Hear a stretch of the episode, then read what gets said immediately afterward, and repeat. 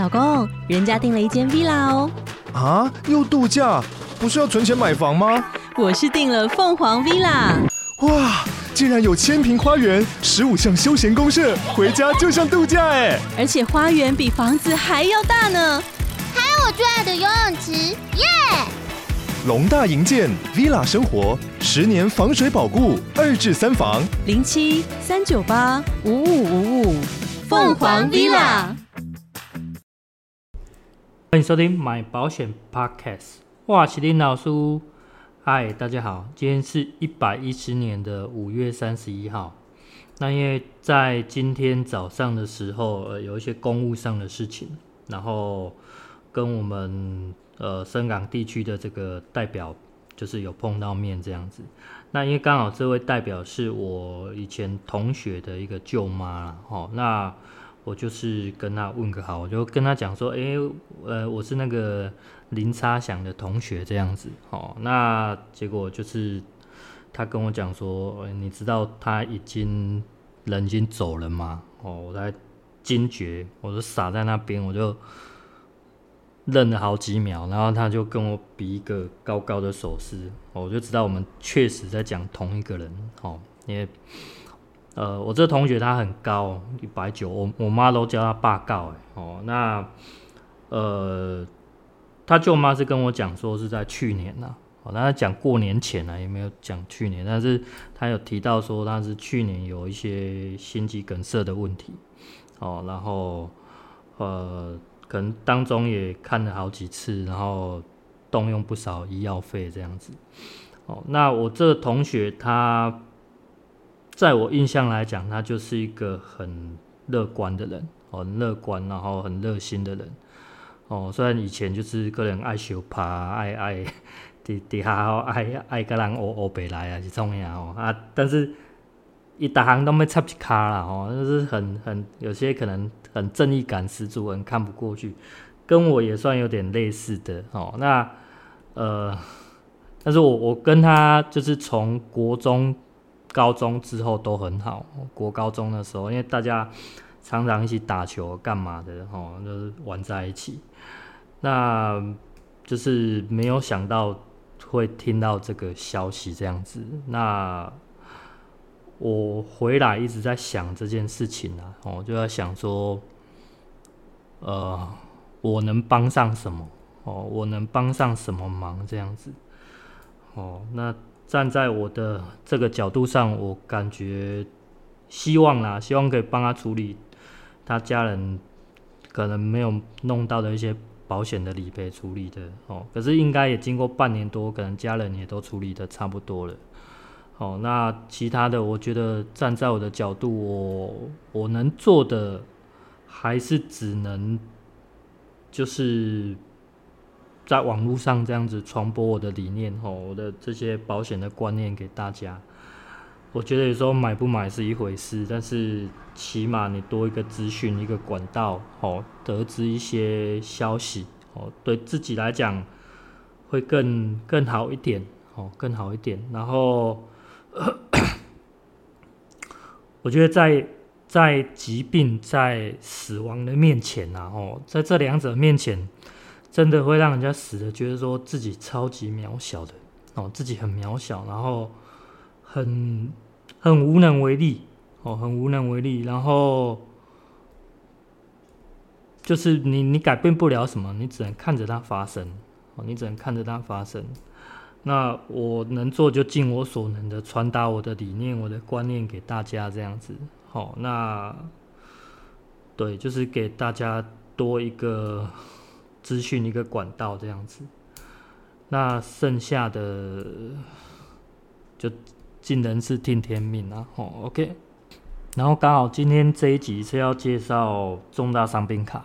哦，那以我同学的案例这样子来看的话，呃，就是他在心脏衰竭啊，不能讲，应该说先心肌梗塞哦，心肌梗塞，然后导致这个。呃，心脏的细胞坏死，然后会变成心脏衰竭。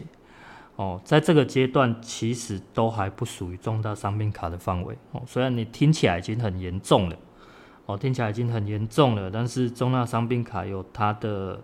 用处跟目的性在哦。那一直到后来，因为他舅妈有提到说他有配对成功哦，那配对成功表示他有做了这个所谓的心脏移植手术。那心脏移植手术之后，这个才属于重大伤病卡的范围哦。那呃，我等一下会继续介绍关于我们这个单元，就是重大伤病卡的一些目的，还有其他的部分哦。那先好继续哦，就是呃，跟大家介绍重大伤命卡它创始的目的哦，它是为了要减轻这个重症患者就医的经济负担啊，所以在全民呃全民健康保险法的第四十八条里面规定，患者。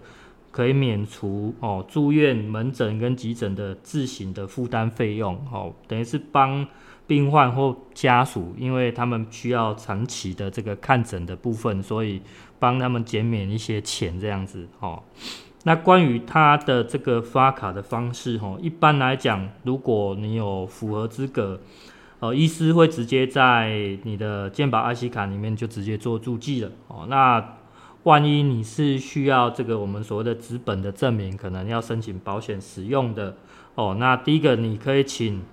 医师开立在三十天以内的这个诊断证明书，然后以及这个病历摘要或者是检查报告这些等等的资料哦，然后再到医院的这个服务柜台里面去填写这个申请书，然后附上你的身份证明文件哦。那直接可以请。医院那边就帮你寄出去给健保署了。那当然你也想要自己亲自跑一趟去健保署也 OK，或自己邮寄也都 OK。哦，总之就是在向健保署做申做申请就好了。好，然后另外关于这个重大伤病卡的它的分类系统哦，这个就比较细一点，这个先跟大家解释一下。哦，那根据我们卫福部的这个资料公布显示，哦。它最早在一九九四年的时候，健保先采用国际疾病分类系统，哦，International Classification of Disease，啊，然后如果念错再帮我纠正哦，的第九版，哦的第九版，然后简称叫 ICD-9，哦 ICD-9，然后后来因为呃种种的原因，哦，包括了这个医疗技术的不断的进步。以及新兴的疾病陆续被发现哦，还有这个第二点就是编码的一些限制啊，它影响到 DRG 的一些再分类哦。那第三点是包含了这个医疗评估的研究欠缺合理基础哦。基于以上这三点，所以再做一次更新，然后健保在二零一零年的时候。启动 ICD-10 导入计划，就是第四版的部分。然后在二零一六年的一月一号，全面改以这个 ICD-10 做申报。哦，好。那另外会再看到呃其他的版本，像是 ICD-10，然后 dash CM，这个是是在指说细分的临床修正版。OK。那还有另外一种是 ICD-10 的 dash 呃 PCS 这个版本。然后是指美国特有的临床修正版，哦，那目前呢、啊，在世界各国还是以这个 I C D ten 比较为主。那有没有 ICD-11 呢？第十一版有，在 WHO 已经批准了，哦，在好几年前就已经在计划了，在二零二零呃二零二二年，就是今年的时候的一月一号已经生效了。哦，可是可能还太新，所以呃，并没有做立各国没有做立即的更新哦，所以这个在未来几年的话，健保应该也是会再改版哦，之后改版成 ICD Eleven，那差别就是说它会更详尽，然后也帮助呃医院那边在使用这些系统分类的时候更方便使用之类的哦。那对于民众来讲，呃。我觉得未必是好处啦，因为分得越细，有些东西你可能现在符合，未来不符合哦。但是另外一个好处是说，呃，可能会有一些新的状况哦，那也被分类在里面，所以呃，没有绝对的好或坏哦。更新过后，好，然后关于这个重大伤病的项目哦，根据卫福部的最新的公告啊，我们目前是采这个 ICD-10 的 dash CM 斜线 P C.S 这个版本，我们将所有的重大伤病分为三十类哦，三十类。那 我就细数啊，细数目前呃已经有零卡零卡的部分哦，总共有三百六十八项哦，这些项目有零卡的哦，那其他的效期哦各有不同。哦，呃，每一个人的或者说那个状况那一类的那个有效期限都会不一样。然后目前的领证人数有高达九十三万八千三百八十人，这些资料来来源来自于这个卫福部的健保署公布的，然后最新资料是在一百一十年的五月三号，哦，它每个月都会做更新，那。接下来更新等就是六月初了哦，六月初会在公告呃到五月底之前的一些资料。好，那目前先采用这个五月三号公布的资料。好，那再跟大家分享几个就是关于重大伤病里面，我觉得几个比较特殊的地方哦。特殊的地方就是因为现在保险里面也会有这种重大伤病险，那重大伤病险。嗯，并不是说你领有重大伤病卡就可以，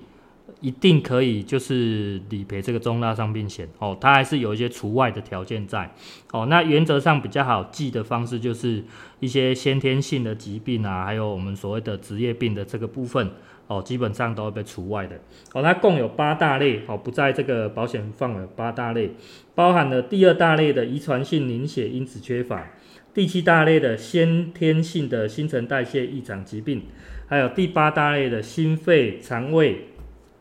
呃肾脏、神经、骨骼系统等之先天畸形及染色体异常，啊，还有第十七大类的先天性免疫不全症，第十九类的职业病，第二十二类的先天性肌肉萎缩症，第二十三类的外皮之先天性疾。畸形，第二十六类的早产儿所引起之神经、肌肉、骨骼、心脏、肺脏等之并发症。哦，那目前在这些知道已领证的哦，细数下，呃，共有这个五十一五十一项啊，哦，共有五十一项。哦，那各位有些可以去去数看看，有一些表示三百多项扣掉五十一项哦，其他的如果你是想要领有。呃，申请理赔的话，大概还有三百出项哦。OK，好，那未来在不断的这个版本更新下，还是会有新的项目出现呐。哦，那第二个比较特殊的点，就是在第三十大类的罕见疾病里面。哦，既然是罕见疾病，它的人数就不会多，可是它种类相当多。哦，它是所有里面的类别里面最多项的一个，共有两百一十二项。而且它的有效期限都是属于永久的哦，都是属于永久的。好，那刚刚三百出项，你再扣掉罕见疾病两百多，立刻领出呃一百项是可能比较常发生的哦，也不一定啊哦。当然主要可能还是以癌症为居多。好，然后第三特殊的是关于第六大类的这个慢性疾病。好，目前在我们。细分这些已领证的哦，慢性疾病里面有到十项之多。那这十项里面有一个占比最高的哦，超过这些慢性疾病总和一半的，就是这个失觉失调症哦。这个名词在电视上越来越常出现哦，它人数确实是有逐步的增加，而且它一领卡就是永久有效的哦。那关于这个失觉失调症，那可能会有让人家觉得。造假还是怎么样的可能？我不不确定，这个可能还是要问医师。那因为有可能性吧，哦，所以有部分的保险公司会将商品设计成针对慢性的精神病，只给保额的两成或三成，哦，不一定看各家保险公司的公布。哦，这个是关于这个视觉失调的部分。好，再来第四个比较特殊，这是我今天想要。主要要跟大家聊的地方就是，呃，第一大类的哦，也是所有里面占比最高的，需积极或长期治疗之癌症，它是所有三十大类里面的总数最多的哦，它的占比占全部里面超过四成的人数，哦，所以它的领证人数有高达四十几万人。啊，目前在细分的领证的项目里面，共有三十七项都是属于这个恶性肿瘤的。哦，好，那它的有效期限是五年。哦，那有的比较短的是三年，只有三年。好，那为什么它的期限跟人家不一样呢？哦，注意哦，很多的项目都是做这个永久有效的，可是为什么在癌症这个项目，它的有效期限会比较不一样哦，或者说它为什么要规定这么仔细呢？哦，这个是想要就是跟大家分享的哦。其实，在健保初办这个癌症重大伤病卡的有效期限是永久有效的哦。初办的时候，后来随着这个医疗技术的进步，许多癌症已能被治愈，而且众多的癌友获到获得这个良好的生活品质，跟一般的民众差不多。而且不再符合这个重大伤病卡的使用资格。那而且健保署啊有另外委托研究结果显示出来哦，关于这个第一类的，不是第一类，就是其中一类的甲状腺癌的不分期的这个患者哦，以及这个第一期的乳癌、第一期的口腔癌、第一期的子宫颈癌。哦，另外这三类包含前面的甲状腺，共四类这种的患者，于领证的第三年之后，在使用健保医疗资疗，呃，健保的医疗上面，跟我们这种常见的三高的慢性病患者哦相近，哦，所以它比较接近一般人的状况的，哦，好，所以基于啊这个就医的负担公平性，所以健保署在一百零二年的十二月的时候。发函给各大医院，针对这个癌症病人治疗痊愈，而且处于这个追踪阶段，在五年效期届满时，若无复发迹象，就不再续发重大伤病证明，以原核发要件。哦，原核发要件是什么呢？就是需积极治疗或者长期治疗者。哦，这一点其实在。跟我们申请理赔上其实是是一样的哦，因为呃理赔的条款就是参考这个哦，为这个续发的条件，而且审核资格会更加的严谨哦，这个是在新制实施之后哦，所以在新制实施后，重大伤病卡不再终身持有，还有有请请领满五年后啊，有的是短一点的是三年后，要请主治医师。减负相关的治疗评估资料，并经过健保署专业审查，符合规定，才可续发这个重大伤病的证明。好，OK，那所以关于这个有效期限，就是因为这样子，所以才在做更改的。那我们再来回到我们的保险上面哦，就是看重大伤病险里面的条款里面哦，最底下的会有一些附表的部分。在附表的第一类啊，第一大类里面写到啊，需积极治疗或长期治疗之癌症的第五点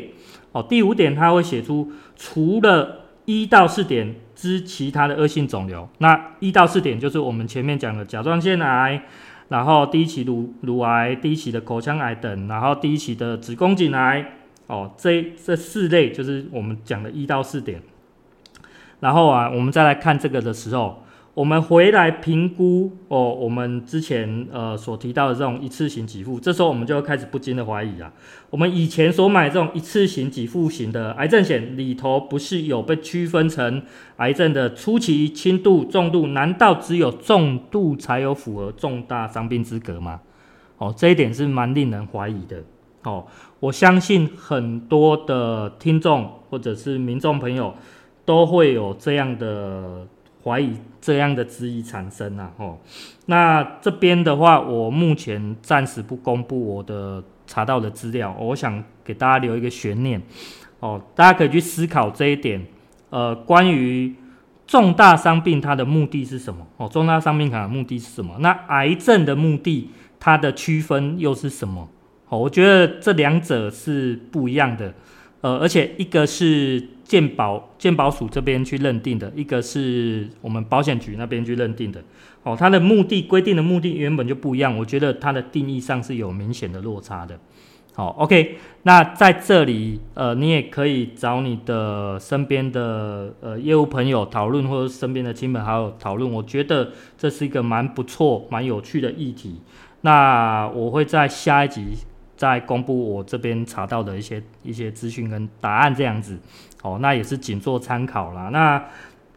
哦、希望说如果呃听众朋友你们觉得如果喜欢的话，你们可以在。底下留言告诉我你们的关于这方面的想法，尤其是呃我们在探讨的这个初期哦，癌症的初期只有这三项，包含什么原位癌这些的，然后还轻度的癌症有十项，这些其实这十三项都有专属的名称，而且是很清楚的哦。那我们再依照这些名称来认定它是否有在这个重大伤病卡的范围里面，哦，这样子。好，那如果你今天觉得呃听我的这些 podcast 分享有一些益处的哦，或者说呃你想要给我一些鼓励的，我都希望说呃希望大家可以留言给我啦，告诉我哦，然后你可以把你心中的想法哦，就是我们这一题的这一集的这些问题，癌症的初期、轻度的这些哦，留言在底下告诉我哦，给大家做一个分享之类的。好，那我们今天的节目就到这边了哦。那喜欢的记得帮我订阅，然后喜欢的顺便按赞啊，都 OK 啦。好，那就是节目到这边了，大家再会啦，拜拜。